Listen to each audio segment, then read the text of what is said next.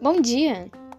O meu nome é Fernanda Letícia, eu sou da turma 202 e esse é o podcast de ensino religioso no qual a gente vai falar sobre o agnosticismo.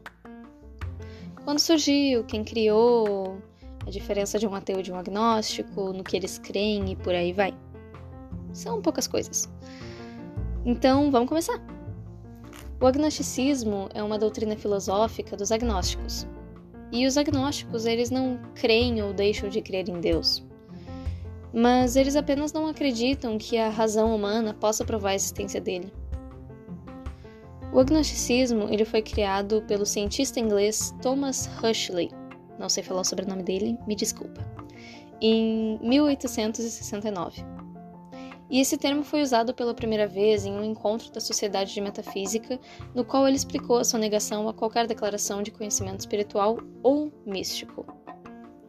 Ou seja, ele afirma que os deuses não são perceptíveis como uma questão de princípio e, portanto, sua existência não pode ser reconhecida.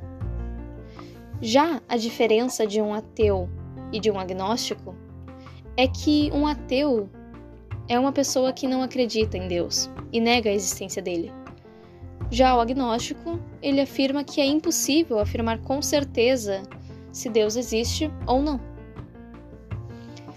E é isso. São poucas coisas para se falar, foi bem rapidinho, é um assunto bem fácil de se entender. Tem alguns filmes que falam sobre o agnosticismo, que é The Sunset Limit, que em português é No Limite do Suicídio, não a tradução literal, mas o nome. Tem deuses. Deus não. Deus no banco dos réus. Falei errado, desculpa. Criação, religião, tem vários filmes que falam sobre o agnosticismo. E eu assisti o The Sunset Limit e é muito bom, aconselho. Mas é isso. Obrigada por me ouvir hoje. Até mais!